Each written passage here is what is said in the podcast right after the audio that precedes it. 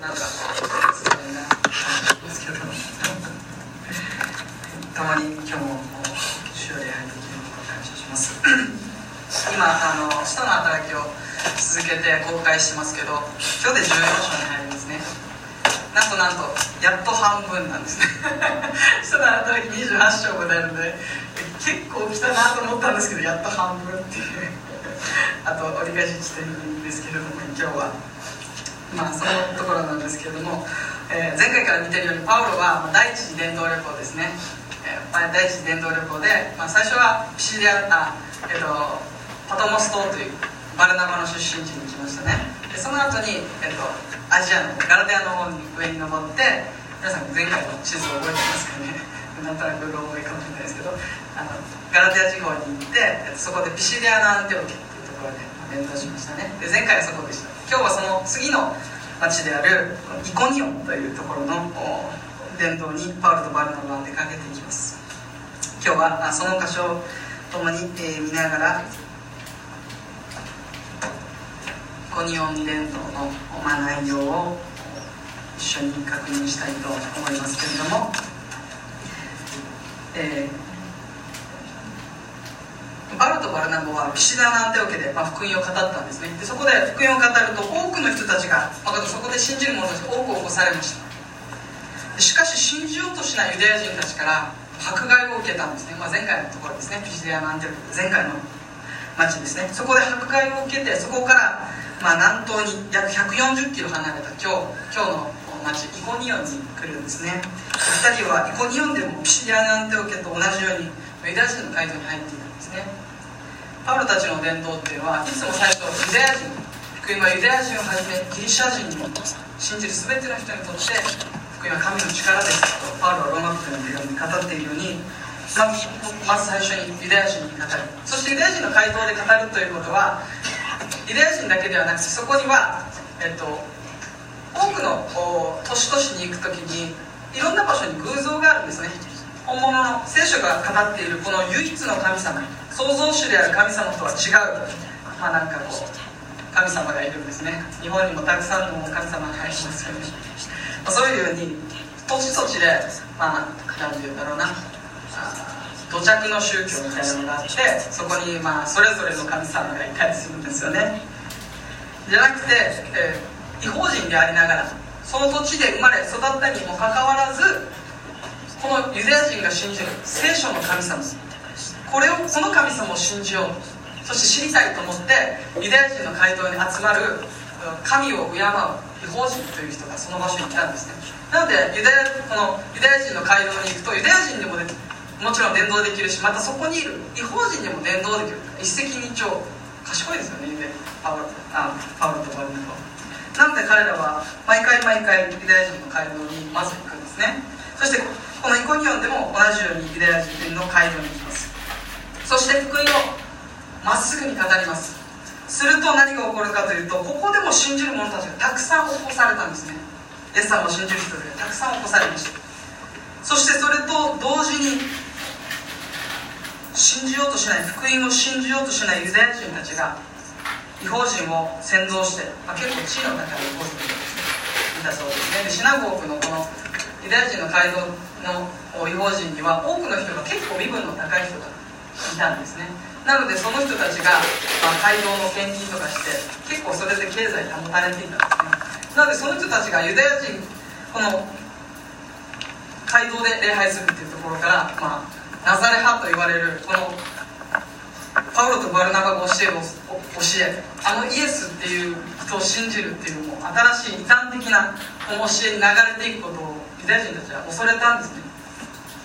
なので、えー、パウロとバルナバをあ違法人を先導してパルパウロとバルナバに敵意を抱かせるんです。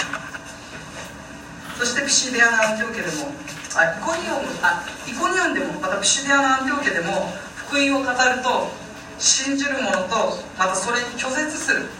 拒否反応を示す。2つの反応がこの場所でまた前の町でありあピシデアのアンテオケでも共に起こったということが分かるんですね今日のポイントは3つありますありがとうございます1つは福音は人々を二分するということですで2つ目が信じる者がなすべきことについてで3つ目が試練や不害に対する積極的意味ですまあ今日はこの3つから一緒に見てみたいんですけど今は1つ目ですね福音は人々を二分するというところを見ています今語ったように福音を語ると信じる者とまだ信じない者たちが、まあ、起こされたということがこの町でも同じことが起こったんですね。ピシディアの運テオ家では、まあ、前回の13章ですけれどもピシディアの運テオ家では救いの言葉で福音ある福音をどう受け止めたかによって永遠の命にふさわしくないもの。46節です23章。と永遠の命に預かるように定められたものというふうに2つに分けられています。13章。明確に分けられています。そしてイコニオンではどうだったかというとユダヤ人につくものそして人たちにつくものというふうに二分した2派に分かれたというふうに分かります。ここから分かることはいつの時代であっても神の言葉である福音が語られる時にそれを受け入れ信じる者とまたそれに拒否拒絶を示すものが出てくるということです。これは2000年前と関係ないです。今の時代も全くそうなんです。信じる者も起こされればまた信じないで信じないだけじゃなくて拒否反応してまた拒否反応するだけじゃなくてその語った者たちを攻撃してくる。そういうことが起こってくるんだ。と聖書をはっきりと語りまたこの箇所ではっきりとそれを見ることができます。同じ福音を聞いているんです同じ福音同じ福音を聞いても正反対の反応が起こってくる。つまり福音は人々を二分してしまう。ということがこの箇所で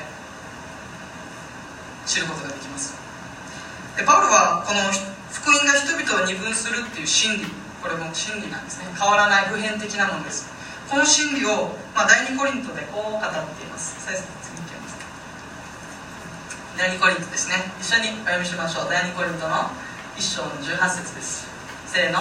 十字架の言葉は滅びる者たちには愚かであっても救われる私たちには神の力です。アメこの箇所で十字架の言葉つまり神の言葉福音は人を滅びと救いに二分するんだということがここで明確に明確に語られているんですね。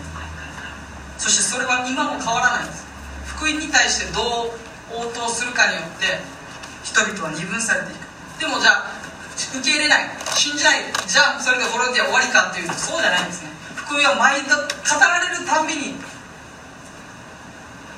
信じる。また救われるというチャンスを与えることができる。何度でも信じることができるという恵みがあるんですね。なので一回語ったら終わりじゃないんですね。信じない人たちには私たちは語り続ける。責任が同時にここにあるということが分かります、まあ、結構今日なんか厳しい最初から厳しいなっていう。なんか厳しいメッセージだなっていうふうに思ったりするんですけどこれが本当なんです。自分が聖書本当にすごいなあ本当に違うなって思うのは聖書が本当のことを語ってるからなんですね。なんかあきついなってあ自分のなんか深くに刺さるなとか嫌だなとか思うこの反応もなんか本当のことを言われるとあ言われてるなっていうのが分かるからこそ聖書は信頼できるなって自分は思ってしまうんですね。もうなんか優しくて大丈夫誰でも OK みたいなみんな大丈夫。はいそのままで OK はい大丈夫みたいな感じではないんですね。しっかりと福音というものが与えられてそれに伴う責任と使命が与えられているんだということを聖書ははっきりと私たちに語っています。そしてまあ2つに二分してしまうということなんですけれどもナザレのイエス様の十字架。あの十字架を滅びる者たちに愚かに見えるんだ。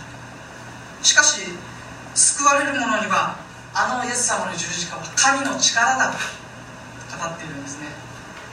皆さんはイエス様の十字架どう見上げているでしょうか。愚かだなと思ってるか。それとも本当にあれが神様の力なんだと。そして人を救う神の力なんだ神の方法なんだということを信じているでしょう。まあ、あの私たち私の恩師である、えっと、太田先生が、まあ、この福音は人々を二分するっていうことをこう言われまあ、何回かメッセージで語られたんですね自分が3年生の間に。でその時に、まあ、面白い例えをしてたので今日ちょっとそれ使いたいと思うんですけども。はい皆さんこれご存知ですか？フルーツの王様。分かる人あじゃあなんか。な何ですか？ドラゴンフルーツ違います。あ違う。あ山下先生どうぞ。ドリアン。はいそうです。ドリアンです。ドリアンちょっとボコボコしてドラゴンフルーツっぽくドリアンなんですね。ドリアンですね。皆さん食べたことある人？あ食べたことある人は？1人？あパッカーだけ？食べたのに自分はい。ドリアンまあ、自分は食べたことあるんですねあの3年生のあのアウトリーチに行った時にタイに行ってそこであの夜市に行ってそこでドリアンがあってみんなで「うわくさ!」とか言いながらあの買って食べたんですけど自分は食べた瞬間にうおって体がもう拒否反応してもう一気に涙目になってもう体じ体が自分の意思じゃなく体が食べた瞬間うおってなってもうな涙が出たんですけどまあえー、っと一言で言うなら腐ったなんか魚？みたいな匂いをしてしかも軽く腐ったんじゃなくて結構腐ってるようなまあ匂いがするんですけど、えっと、好きな人は本当に好きなんですねこのドリアンであの一応自分はもう匂いやばいからっていうこと最初から聞いてたんで鼻を押さえて食べたんですけど体がダメでした。気をつけないっていう感じだったんですね。でちなみに太田先生とその奥さんではのりこ先生のドリアンが大好きなんですね、えー、あの日本に持って帰ろうとするぐらい大好きだと言ってました。あのすごい匂いであの海外に輸出するあ出すの禁止らしいんですけれども、まあ、フルーツの王様って言われながら好き嫌いがはっきりするっていう。王様なんかなって 思っちゃいますけど、まあ、そんなドリアンはきな人と嫌いな人をきっぱりと分けてしまっているんですね。でもまあそんなこと言われてもまあそうなんだっていうふうに思いますよね、まあ、これを自分はうんちょっと沖縄風に考えると何かなって思ったんですけど次。沖縄風に考えると焼き汁かなみたいな焼き汁好きな人。あ3名。じゃあ焼き汁嫌いな人。1 1234はい2分しました。じゃあ焼き汁なんか好きでも嫌いでもないって人。あ多分食べたことない。好きでも嫌いでもない。あ中考えましたね。自分はちょっとあの無理なんですけどちっちゃい頃に小学生の時に食べて何この獣臭っていう感じだったんですけど、沖縄風に言うと焼き汁かな。思ったんですね。好きな人本当に好きなんです。でも食べない人嫌いな人もう無理臭い。感じなんですけど福音も、まあ、それに似て全く同じではないんですけど福音も似て信じる者と信じない者に福音は人々を二分してしまうんだそしてそこにグレーゾーンはないんだということを聖書ははっきりと復活のイエス様がトマスの前に現れましたね。そしてこの傷に手をつけなさいと言われました。その時に何て言われたかというと信じないものにならないで信じる者になりなさい。とイエス様はトマスに言ったんですね。まあ信じるか信じたい信じたいけど信じてなくて中途半端な状態にいてまあちょっとグレーゾーンにいるから信じなさいじゃなくて信じないものにならないで信じるものになりなさいという明確な方向転換というのが必要なんだとイエス様が言われたんですね。つまり信仰の世界にグレーゾーンはないんだということです。信じるか信じないか。救いは信じるか信じないかなんです。イエス様の十字架を信じてでも復活は信じない。じゃないんですね。復活も十字架も共に信じるんです。そして2番目ですね。信じる者がなすべきことというポイントに移りますけど福音を語れば信じる者が起こされると同時に、まあ、拒絶反応が起こるということがを今見てきました、まあ、だとしたらパウロとバルナバのなすけなすべきことっていうのはより明確になります。それは主によって大胆に御言葉を語るということ。私たちは信じないものを信じるものに変えることは私たちにはできません。しかし福音には力があって人を救う人を救いに導く聞いたものに心を開いてそしてイエス様を信じるという信仰を起こすという力がこの福音のメッセージにもあります。だから私たちは私たちがやるべきことは福音を伝えることです。人を救うことではありません。信じないものになるので信じるものになりなさいって。自分たちはまあ言える立場ではないんですね。福音を述べ伝えるイエス様があの十字架であなたの罪のために死なれた。そして死なれただけじゃなくて復活して今も生きておられるんだ。そしてあなたを愛してるんだ。そしてイエス様を信じるだけで誰でも救われるんだ。というこの福音。これは私たちは語り続けそしてその福音を私たちが語る時に神様が働いてくださるということを聖書は約束しています。語らなければ人は救われません。パウロはローマ人への手紙で言いました。信仰は聞くことから始まるんだ。誰が聞いたことのないことを誰が信じることができるんだとパウロは言ったんです。福音は語られて初めて力を持って人を救いに導くことができます。福音を知っていても分かち合わなければ私たちを通して救いの宮沢は起こってきません。聖書の聖書で面白いことに福音を聞いて信じる人たちがたくさん起こされてきましたよね。来たのを見てきました。でも福音を聞く前にイエス様を信じる人たちも多く、まあ、とことこ起こされてきてるんですね。皆さんの信仰生活でもまあ、こういうふうに街道に来て教会に来て福音を聞いて信じて、まあ、教会じゃなくてもいいです。福音を聞いて信じる人もいましたいると思います。でも福音を聞いていないんだけどあ本当の神がおられるんだ。そしてその神を知りたい。と言って本物の神様を信じたいと思って教会に導かれてくる人もいるんです、まあ、中村先生がそんないい例ですよね。中村先生がそんないい例なんですけど。でもたとえ本物の神様がいると信じたとしてもその後に神様がすることはパウロがあのダマスコで救われた時と同じように先に信じた者たちを通してもう一度福音を明確に聞くんです。そしてそれを信じるんです。そのプロセスがどうしても必要なんです。だから神様がおられる。あ信じるじゃなくてあのイエス様の福音を先に聞いて信じてる者たちが必ず伝える必要があるんだということが分かります。なので私たちもその福音をイエス様の福音を知ってる者としてまた分かち合っていきたいなというふうに思わされています。そして福音はそれだけ力がある。それだけじゃなくて3節で主はパウロとバルナバが語っている神様の恵みの御言葉恵みの言葉をが確かで真実なものであるということを印と不思議を行わせることによって証ししたんですね、まあ、パウロとバルナバは信じようとしないユダヤ人から敵視されながら主の励ましを受けて、まあ、このイコニオムに長く滞在するんですね。でそして大胆に御言葉を語り続けた。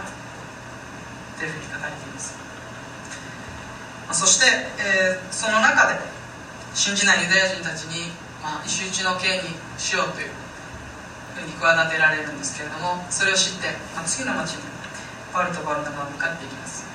私たちもここにとどまりなさいと神様が言われる時もあればそこから離れなさいと言われる時もあります。それは神様が良しとされる時まで私たちはそこにとどまり続け今置かれてる場所にとどまり続けそこでイエス様を証ししていくイエス様を述べ伝えていくということが私たちのなすべきことだということがここで分かります。で聖書は、まあ、神様の御心に従っていくゆえに苦しみを受けることがあるんだということをはっきりと語っています。皆さんないですか？イエス様に従従うゆえに迫害を受ける攻撃を受ける敵視される悪口を言われる軽蔑されるえ魚介店の 言われるありませんか？そういうことがあるんだと聖書は語っているんですね。まあレクトヤムさんがそういう証ししてくださいますけど。それは信じる者に伴ってくるんだ。信じてるがゆえに神様にキリストに従うがゆえに起こってくるんだ。とパウロは言っているんですね。次の箇所、えー、パウロは第二テモテでこう語っています、一緒に読みましょう。せーの。またアンティオキアイコニオリステラで私に降りかかった迫害や苦難によくついてきてくれました。私はそのような迫害に耐えました。そして主はその全てから私を救い出してくださいました。キリストイエスにあって経験に生きようと願う者は皆迫害を受けます。パウロはここで、まあ、手元にこの手紙を書いてるんですけれどもここではっきりと言ってるんですね。このアンティオキア・イコニアム・ルステラっていうのは、まあ、パウロが第一次伝道旅行で行ったところなんですね。そこでたくさん迫害を受けたんだと。しかし主はそこから私を救い出してくださったんだと言っているんですね。そしてそれはなぜかというとイエス様が福音を述べ伝えなさいというその御心に従っていく時に迫害にあったんだ。パウロが罪を犯してまた罪の刈り取りとして迫害が襲ってきたんではなくてキリストに従うゆえに迫害が起こっているんだということをパウロはここで語っているんですね。そしてそれがそれをパウロ私だけじゃなくて信じるこの最後のところですね。キリストイエスにあって経験に生きようと思うのは思う者は皆迫害を受けますと言ってるんですね。信じる者たち。キリストに従っていく者たちは皆迫害を受けることがあるんだと聖書は言ってるんですね。そしてその信じるゆえに迫害を受けてることは何も不信仰だからそうなっているのではないんだと。私たちが間違っているから迫害が起こるのではなくて信じるゆえにイエス様の御心に従っていくゆえに迫害が起こってくることがあるんだと聖書をはっきりと語っています。パウロの福音宣教っていうのも、まあ、今第一次伝道旅行見てますね。第2第3って続いているんですね。この今第一次伝道旅行を見てますけど最初から最後までこの使徒の働きを見ると最初から最後までパウロの福音には信じる者たちがたくさん起こされまた同時に信じない。また迫害する者たちもたくさん迫害と苦難をパウロはパウロの宣教を伴ってきたんです、あ、もう続けてみると分かるんですね。どこに行っても 福音を語ればそれが起こってくるんです。そしてそれは今も変わらない。んですでも迫害が起こってくる怖い。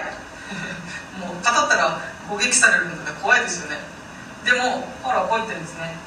主はその全て全てから私を救い出してください。ましたもちろん福音を語れば迫害が起こってくるでしょう。けれども主はその中から私を救い出してくださったんだ。と主は私たちを守りまた救い出してくださるということをここで証言してるんですね。考えてみてください。キリストに従う者をキリストが守らないはずがないんです。救い出さないはずがないんです。主は私たちを救い出してくださるということがここで約束されています。イエス様も三条の水訓でこう言われましたね。義に植え乾くもの幸いですそして私のために迫害を受けるものは幸いですマタイの福音書5章で語っているんですね。それはなぜかというとあなた方があ開くすいませんパワーポイント準備してなかったですけど私読みましょうね。はい10節から義のために迫害される者は幸いです。天の御国はその人たちのものだからです。私のために人々があなた方を罵り迫害しありもしないことで悪行を浴びせる時あなた方は幸いです。喜びなさい。大いに喜びなさい。天においてあなた方の報いは大きいからです。これイエス様が語っているんですね。イエス様はっきりと私に従っていく者には迫害が伴うんだ。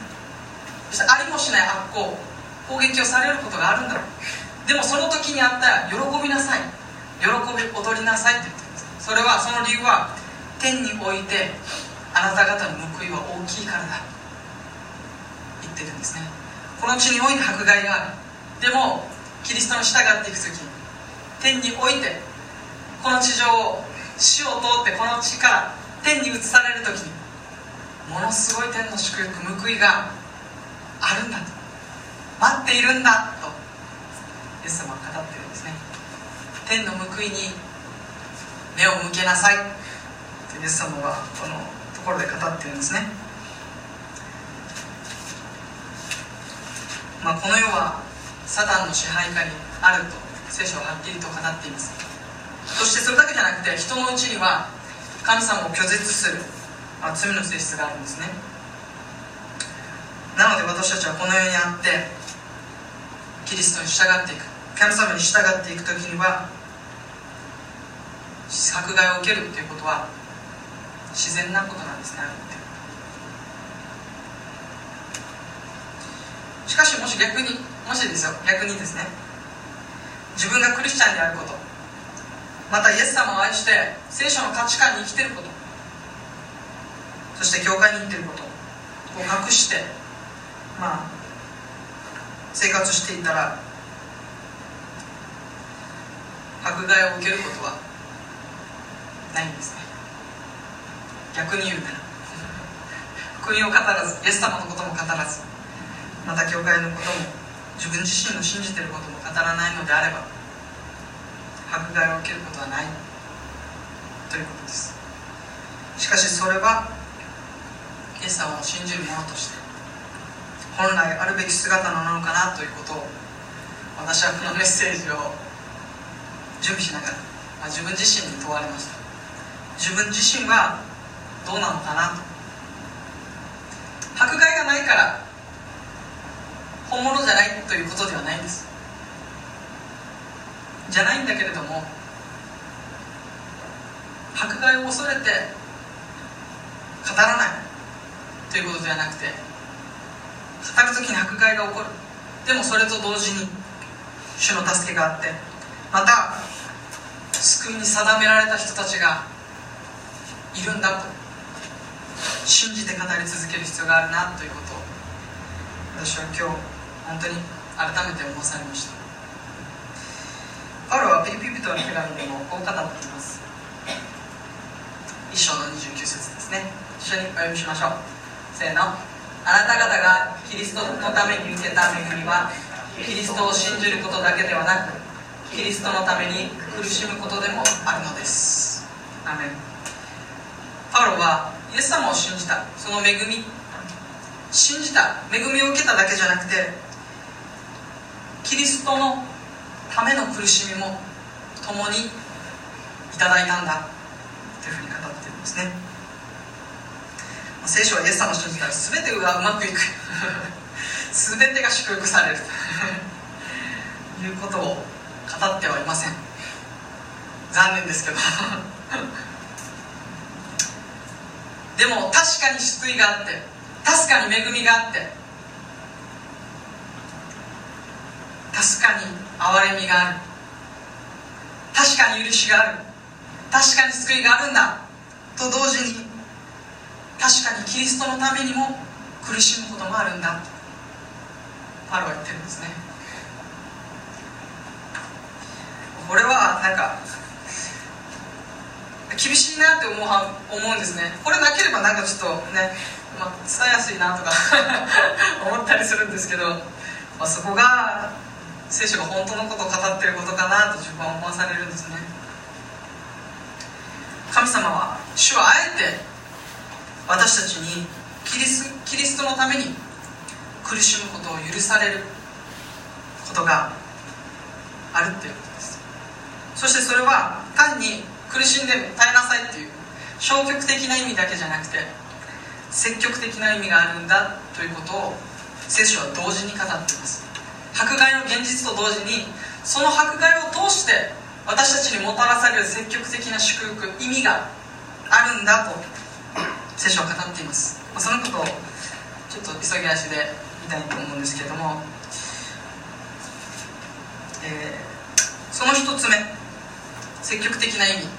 の一つ目は私たちに降りかかってくる苦難や迫害は私たちにキリストの十字架を思い起こさせてくださいます。私たちがまあ苦難や迫害に遭う時あ苦しいなとか嫌だなって思いますよね。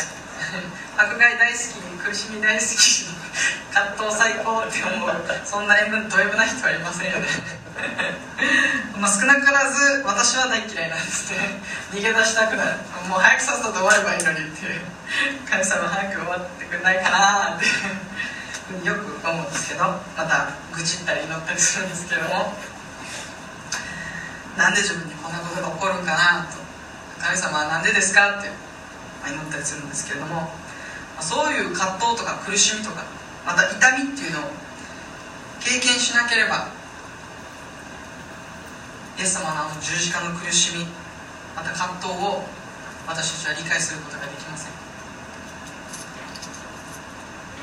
私も苦しみそういうキリストの苦しみに預かるっていう経験を、あ、したことがあるんですけれども自分が苦しみに遭ってる時こそ遭ってるその時にあイエス様はもっと苦しいところを通られたんだっていうことを思い起こさせられたんですね、まあ、その時になんか不思議と何て言うんだろう。慰められたというか。あイエス様は自分のこの苦しみも葛藤も主は理解してくださっているんだという慰めを得たんですね。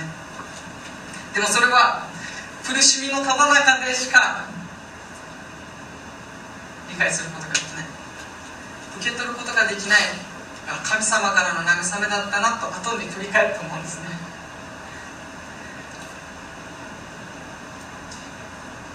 神様に従っていく時に福音を伝えるだけじゃなくて神様に本当に従っていく時にこの世にあって私たちは逆風を受けるんです。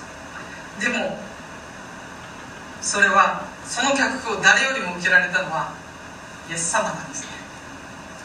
イエス様のの十字架を思い出してください。もう自分たちが考えられないほどの迫害と逆風と痛みを通られたんです。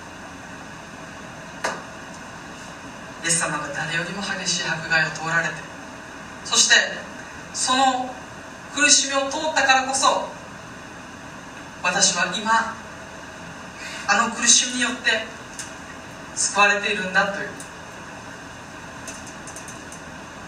ことを同時に受け取らされるんですね。聖霊様がそのことを思い起こさせてくださいます。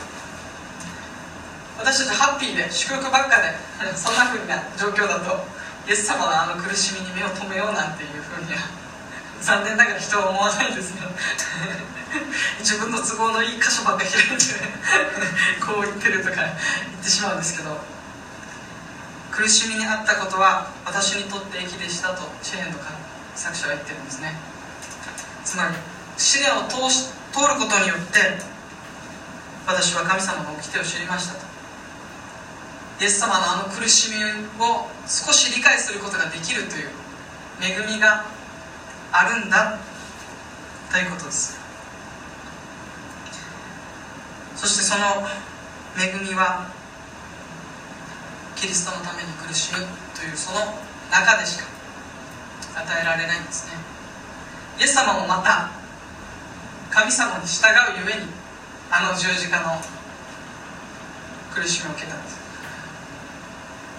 だから私たちはキリストに従っていく時その同じところを通されていくんですね。でも通されていくだけじゃなくてその苦難の中でその苦しみを理解してくださるイエス様が共に歩んでくださるんだという約束があります。そしてそんなもう苦しみにいる時一人だけ一人ぼっちだって思ってしまうんですよ。自分だけなんかこんなめっちゃ苦しいとこ通ってて孤独を感じますね。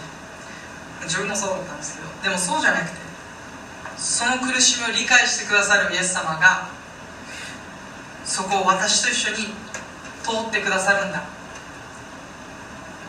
という慰めが与えられて私たちはその試練を主と共に乗り越えていくことができるんですね。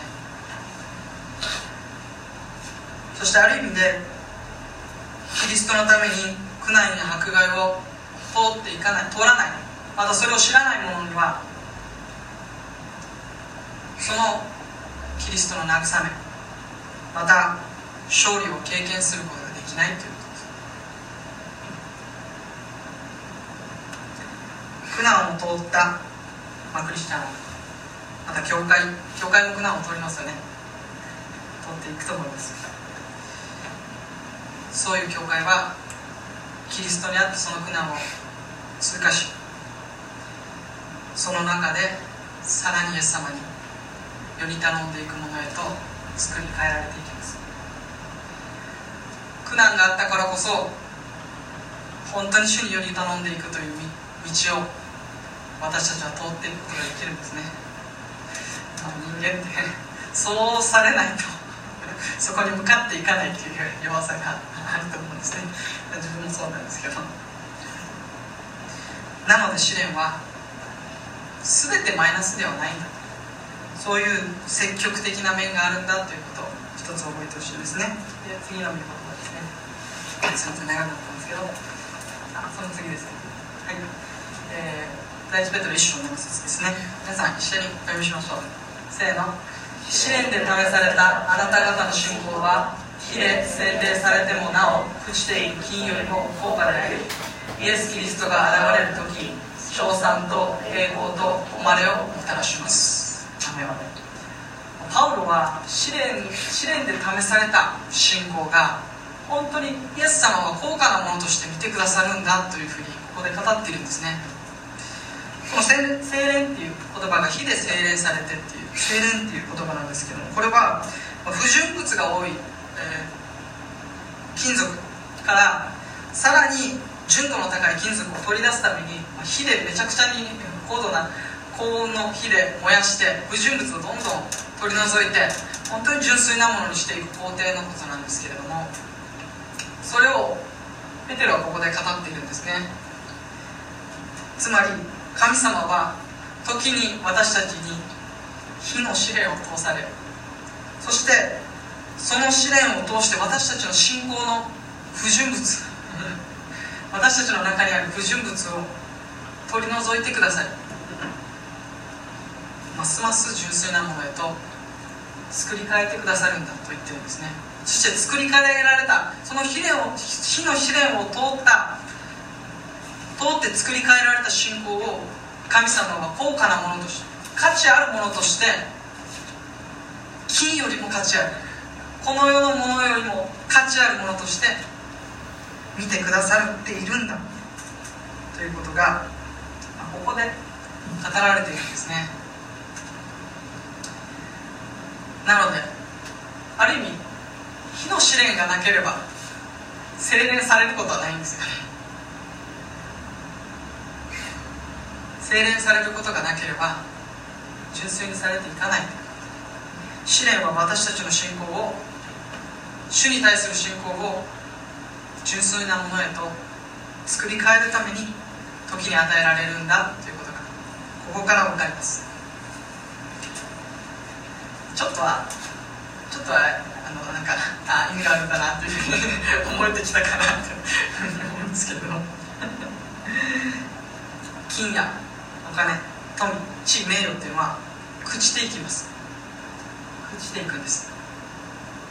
しかし火の試練を通って純粋にされていく信仰っていうのは朽ちることがないんだとここで語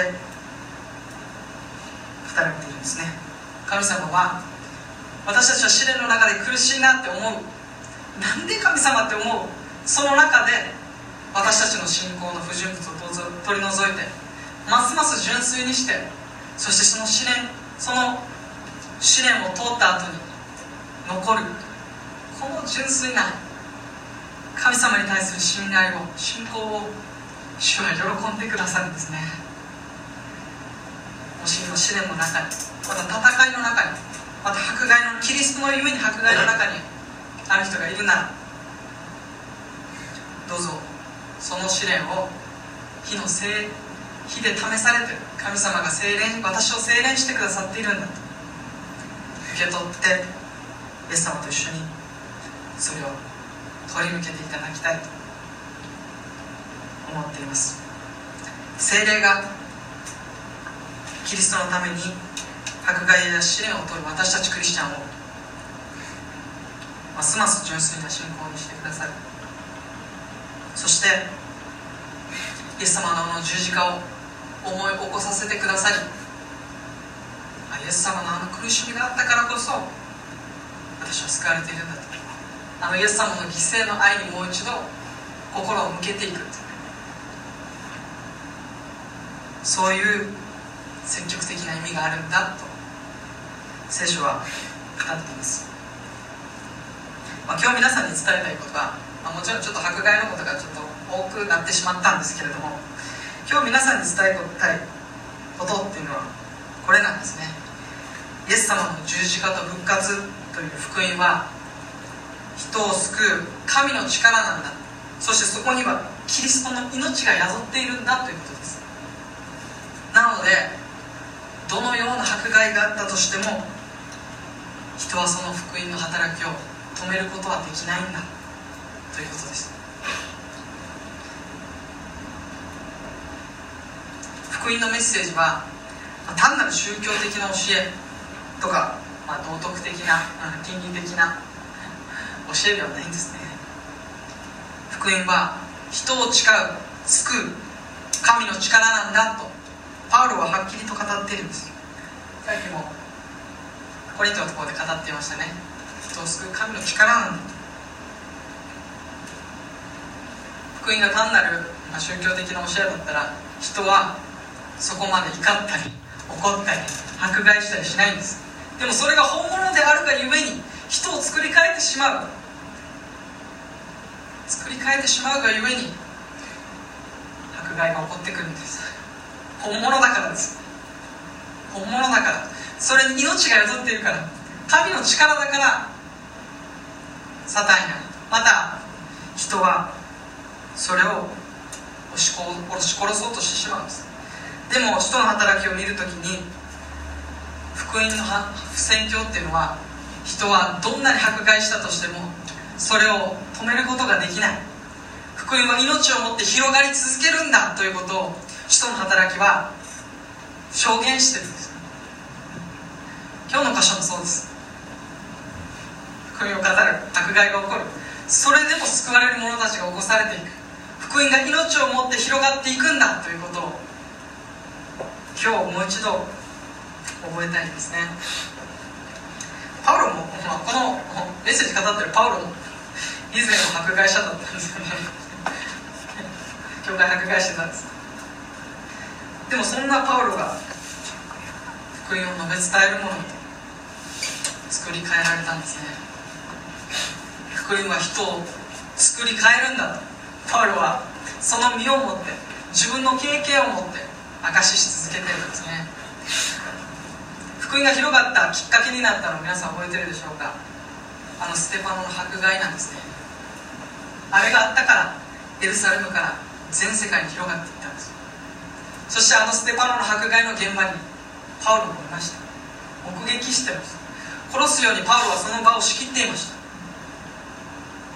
しかしそんな迫害者であったパウロを神様は救い出し作り変えその迫害していた福音を述べ伝えるものへと全く変えてくださったんですね。それは福音には人を変える力が命が宿っているんだということをこの箇所からもはっきりとさせられていきます。イエス様がイエス様も激しい十字架にかけられました。もうイエス様ほど迫害された人はいませんけれどもそのイエス様の迫害ですら神様の働きを止めることはできませんでした人は。むしろそのイエス様の迫害があったからこそ救いが広がる。また約2000年経った今でも福音は述べ伝えられ続けているんです。今もなおフィリピンに通夜は言ってますけれども 人々は福音を今も述べ伝えてる。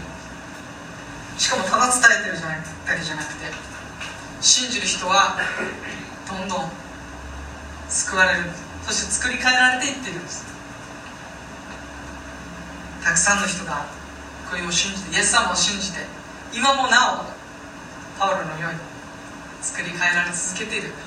これこそまさに福音が本当に神の力であるんだということの証拠です。あの2000年前にだけが力があったんじゃなくて。今もなお福音には力があるんだということを私たちは目的してそしてこの使徒の働きっていうのはまだ終わってないんです。今もなお使徒の働きは続いています。地の果てにまで福音を述べ伝えなさいとイエス様は言われました。まだイエス様を知らない人たちがいます。たくさん。まだ福音を聞いたことない人たちがいるんです。私たちもまたこの福音の宣教に参加するものでありたいなと。本当に改めて思わされました。置かれてる場所でイエス様を伝えていく。イエス様を証ししていく。自分自身がイエス様を信じているということを表していく。そしてその時にイエス様が私たちを通して働いてくださるということ。福音を語る時に信じる人たちがもうすでに私たちの周りに置かれているんだと信じて一緒にイエス様を呼び伝えていきたいなというふうに思っています。お祈りします。愛する天のお父様あなたの皆を褒めたえます。今日イエス様あなたの福音について見ていきました。福音を語る時に信じる者もまた信じない信じない者も起こることを私たちは聞きました。